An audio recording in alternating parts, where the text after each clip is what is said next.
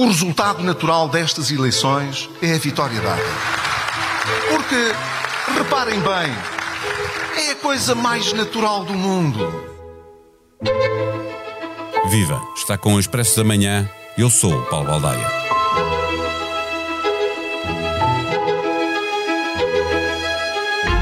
Terminaram os debates, as caravanas estão na estrada e há tabus a ficar pelo caminho. Não, ainda não é desta que Luís Montenegro diz de forma explícita que fará com um governo do PS aquilo que Pedro Nuno Santos já disse que fará com um governo do PSD. Mas quem o ouvir no podcast dos protagonistas à conversa com Sebastião Bugalho perceberá que é isso que ele está a dizer, procurando, no entanto, não ter de o dizer com todas as letras. Na mesma linha, Pedro Passos Coelho, a que está o tabu que ficou pelo caminho, apareceu a apoiar o líder do PSD. Convencido de que a vitória da AD é coisa mais natural, como quem diz que é obrigação de Montenegro e até parecendo acreditar que com uma mobilização capaz se pode chegar a uma maioria absoluta. Talvez com a EL, ou será que também serve com o Chega, porque Passos disse que Montenegro procurará os apoios que necessitar para governar e dar ao país uma hipótese de mudar. Quando os políticos não são claros, permitem interpretações diversas. Depois aparecem a queixar-se de algumas dessas interpretações, mas nunca as desmentindo categoricamente. Não vá o diabo tecê-las e o futuro reservar a confirmação de uma qualquer interpretação tida por estes dias como abusiva. Voltamos à conversa com Sebastião Bugalho. O Expresso da Manhã tem o patrocínio do BPI Banco Oficial da Bolsa de Turismo de Lisboa. O BPI tem soluções competitivas e equipas especializadas para apoiar as empresas do setor do turismo. Banco BPI SA registado junto do Banco de Portugal sob o número 10. Viva Sebastião Bugalho, Passos Coelho lá apareceu na campanha e para fazer uma intervenção que quase chegou a um apelo a uma maioria absoluta. É otimismo? Eu não tenho a certeza que ele estivesse a falar nisso, porque a frase dele dá para as duas interpretações. Olá, Paulo Baldaia. Dá para a interpretação de apelar a condições de governabilidade, portanto, a que toda a gente vote no PSD ou na AD para ela estar o mais liberta possível de constrangimentos políticos e dar essa maioria absoluta, mas também há outras leituras. Ao falar em condições de governabilidade, Passos Coelho também poderá estar a dizer que preferia fazer uma coligação com os partidos à direita do PSD dentro do governo. E ele diz mais, diz até uh, uh, Luís Montenegro uh, procurará encontrar os apoios de que precisa para poder governar, reformar, não apenas uh, gerir as coisas. Exatamente, portanto, quando ele faz este apelo, quando o Dr. Pedro Passos Coelho faz este, este apelo à necessidade de governabilidade, dá para qualquer coisa. Eu não sei o que é que ele queria dizer. Dá para governabilidade é ter maioria absoluta, dá para governabilidade é fazer um pacto de regime com o PS, essa tenho quase a certeza que ele não defende, e dá para governabilidade é ter os nossos apoios parlamentares dentro do governo, numa coligação de executivo, para garantir o máximo de estabilidade possível. O que é que ele estava a dizer? É preciso os jornalistas perguntarem?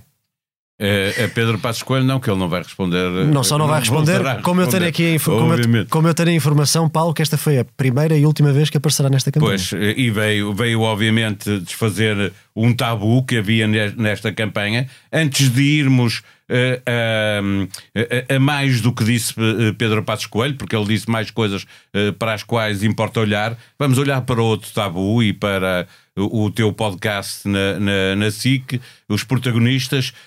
Eu ouvi, e ouvi Montenegro dizer de forma implícita que eh, não seria ele, faria o mesmo que, basicamente, que Pedro Nuno Santos disse que faria. Deixava que o, o PS, ganhando as eleições, sendo governo, eh, deixava que o governo passasse e depois a responsabilidade de governar seria eh, de, de, do PS, como será dele, no caso de ter um governo minoritário. Eu confesso que eu ouvi a mesma coisa mas por uma razão, por uma razão muito simples. É, é que o paralelismo histórico que Luís Montenegro escolheu para me responder à pergunta, que é o paralelismo com a governação minoritária de António Guterres, com uma maioria relativa entre 1995 e 1999, dependeu, porque foi suportado, pelo segundo maior partido, pelo PSD, liderado por Marcelo. Portanto, ao escolher esse paralelismo, ao fazer essa comparação entre este tempo histórico e aquele, no fundo parecia estar a dar a entender que aquilo que esperava de, do pós-10 de março era que o maior partido que ganhasse fosse apoiado ou pelo menos viabilizado pelo segundo maior partido. Não e significa que tenha que apoiar, uh, aprovar orçamentos, porque eles são negociados e aí. Uh, aprovar não, aprova... pode, pode, pode abster-se. Abster sim, mas abster-se viabiliza um orçamento se entender que o orçamento tem condições para. Claro. tem qualidade, diga-se. Agora, eu compreendo que Luís Montenegro não o assuma uh, por, explicitamente ou de forma absolutamente direta, porque insuflaria ao Chega e prejudicaria o seu partido, e para aqueles que são críticos do Chega, até prejudicaria os equilíbrios da democracia portuguesa. E também compreendo que numa fase de campanha não o deva fazer. Agora, que o que, que, que eu senti quando ele me disse aquilo foi porque ele estava a dar a entender aquilo. Não, foi quem porque, ouvir Luís Montenegro porque, no podcast é isso porque, que vai ser, é isso que vai perceber o, que ele está a dizer. O podcast dúvida. sai esta manhã por volta do meio-dia, portanto, um bocadinho mais tarde do que o teu. Mas eh, eu, eu dado passo pergunto, então, mas está-me está a falar do, do, seu governo de maioria relativa. Mas um governo de maioria relativa. Mas fica já esse dá para os, dois, dá para, para os dois. Para os ouvintes do Expresso da Manhã, para irem ouvir o, protagonistas, eh, Sebastião Bugalho eh, a entrevistar Luís Montenegro a partir do meio-dia, eh, no, no site da SIC e do Expresso e também, obviamente, nas plataformas de streaming. Vamos voltar então ao que Passos Coelho foi dizer na segunda-feira à noite a Faro. há pouco estávamos a conversar sobre isso. Ele diz que Montenegro procurará o apoio do que precisa, mas depois disse mais do que isso. Disse que o resultado natural destas eleições é a vitória da AD e insistiu, é a coisa mais natural do mundo. Está também a dizer a Luís Montenegro tem a obrigação de vencer. Essa coisa de ser novamente candidato à liderança, se tiver uma derrota, não é coisa que Pedro Passos Coelho veja com bons olhos. Não? É?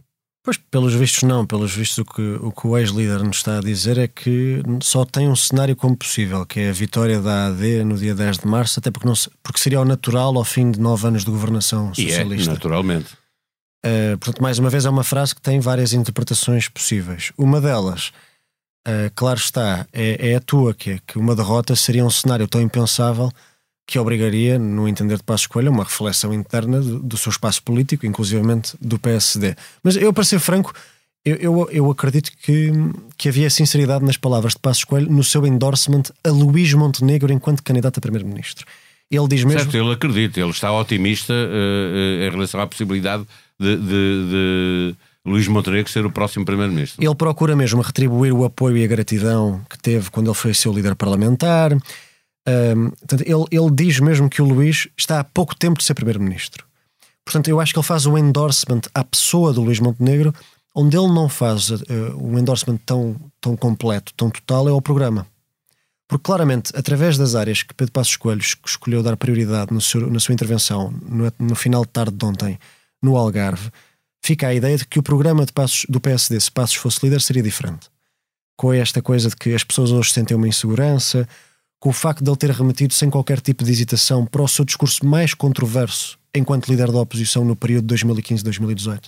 Foi um discurso na festa do Pontal em 2017, em plena pré-campanha autárquica, já com a tempestade de Ventura no ar, em que Passos Coelho foi acusado de ter um discurso radical e xenófobo pelo PS por ter um discurso muito. Desta vez o discurso também teve esse, eu vou-lhe chamar assim, esse pecado, porque ligar a questão da insegurança uh, à questão da imigração, uh, obviamente que é, é claramente excessivo não há nenhum problema de segurança com a imigração neste momento. Pronto, Pode vir a haver, o, mas neste o, momento não há. O Pedro Passos Coelho discorda de ti, Paulo Baldaia, e pelos vistos também discorda. Não, são os dados, são os dados. Então, ele, provavelmente ele discorda, de, ele discorda de ti, discorda dos dados. E, há dados, todos os anos já há dados sobre o crime. E mais do que isso, discorda de Luís Montenegro, porque claramente a questão securitária não é, não é uma prioridade no programa da AD, e nesse sentido Passos Coelho vem dizer várias coisas. Uh, vem dizer que esse, programa, que esse, problema não deve ser ignorado, não hesita de qualquer modo em remeter para, para aquele discurso onde ele próprio foi tão criticado quando estava na função de Luís Montenegro em 2017. E depois, do ponto de vista da economia e do ponto de vista do modo como os portugueses e como o seu partido olha para o Estado, eu também senti uma diferença muito grande. O, o Dr. Pedro Passos Coelho não quer uma distribuição de dar qualquer coisa às pessoas sempre que é possível. no final ficou vazio, não é? A expressão dele. Uhum. Enquanto que Luís Montenegro, no meu entender, e na entrevista que lhe fiz falamos sobre isso, ensaia um claro recentramento ideológico do seu partido virado para os pensionistas, para os mais velhos, para os funcionários públicos, para os serviços uh, para os serviços públicos também para os, uh, em Portugal. Aliás, tu dizias aqui há uns tempos, mesmo antes de começarem os debates, chamavas a atenção que o PSD precisava de, de sair da ideia de que podia ser um PS competente. Fazer o mesmo que o PS, mas de uma forma competente. É assim, Já não estamos nessa fase, não é? Ou estamos? Eu acho, quer dizer, eu vou ser muito franco contigo, Paulo. Neste momento, isso, neste, neste momento, isso está a resultar. Porque o meu instinto era: o Luís Montenegro é um candidato indolor, não tem posição sobre a regionalização, sobre a eutanásia, sobre a reforma do Estado, e o seu discurso está, está no fundo, centrado em pensionistas, funcionários públicos, no salário mínimo e nos serviços públicos, que é um discurso que podia ser de centro-esquerda. Ele, no fundo, parecia que queria ser um António Costa sem escandaleira, sem maioria absoluta e sem o modo, evidentemente, como António Costa abandonou as suas funções. Parecia que ele queria ser um António Costa sem chatices. Uh, e, e eu, Passos Coelho é o inverso disso. Passos Coelho é o total inverso disso e provavelmente abomina essa estratégia. Mas o ponto é que nós, quando olhamos para as sondagens atuais e para a tendência de voto que nós estamos a ver, o ponto é que essa estratégia de Luís Montenegro, ao contrário daquilo que eu, Sebastião, dizia e tu ainda agora recordavas, isso parece que está a resultar. Parece que as pessoas estão a acreditar no recentramento do PSD parece que as pessoas estão a acreditar que Luís Montenegro pode ser uma alternativa indolor a António Costa. Não sei se vão acreditar. Pode também dar-se o caso de, as pessoas estarem mesmo cansadas de oito anos de governo socialista e, uhum. portanto, o que tem à mão, como sempre, é a alternativa do PSD, como quando lá está o PSD, é a alternativa é o PS. É mesmo como dizes. É verdade que as pessoas estão cansadas, mas a disponibilidade para olhar para o PSD como alternativa a esse cansaço, em vez de olharem para o Não novo... existia há três meses, por exemplo. Exatamente. E em vez de olharem para o novo impulso que Pedro Nuno Santos queria trazer ao PS, isso quer dizer que, um, a taxa de rejeição de Luís Montenegro está baixa, é um bom feito da parte dele. Dois, que o PSD já não é olhado com a mesma desconfiança enquanto alternativa, nomeadamente do ponto de vista dos direitos sociais e constitucionais, o que também é muito positivo e é uma grande mudança, no meu entender, estrutural na sua relação com o eleitorado. E três, pela primeira vez, podemos dizer, sem rirmos para dentro, que Luís Montenegro pode ser Primeiro-Ministro. Portanto, claramente há aqui qualquer coisa que mudou. O que quer dizer que a estratégia dele pode estar certa e que a minha análise há três meses podia estar errada. O que é natural, porque o mundo muda e, portanto, nós também temos a obrigação de ir mudando de opinião e percebendo o que vai acontecendo. Ninguém esperaria, há três meses estávamos a discutir se Montenegro eh, iria ter um bom resultado nas, nas europeias. europeias. Ele, ele, ele por acaso fala disso. Ele é? fala disso na entrevista, que é as pessoas queixavam-se da minha ausência de posições e do facto de eu estar a dar tempo ao tempo, mas eu estava a fazer tempo para 2026, não para março de 2024. E isso naturalmente que, que é verdadeiro.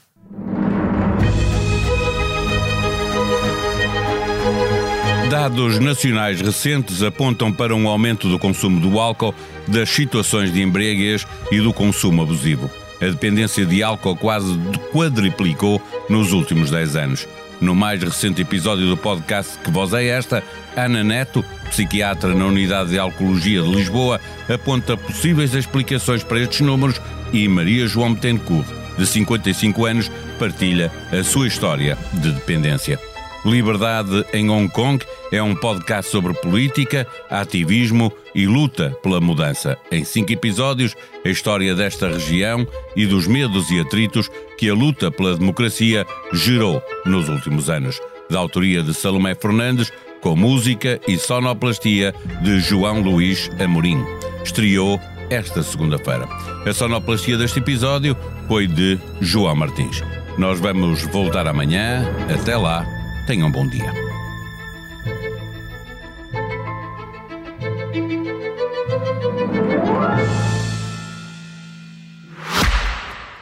O Expresso da Manhã tem o patrocínio do BPI Banco Oficial da Bolsa de Turismo de Lisboa. O BPI tem soluções competitivas e equipas especializadas para apoiar as empresas do setor do turismo. Banco BPI SA registado junto do Banco de Portugal sob o número 10.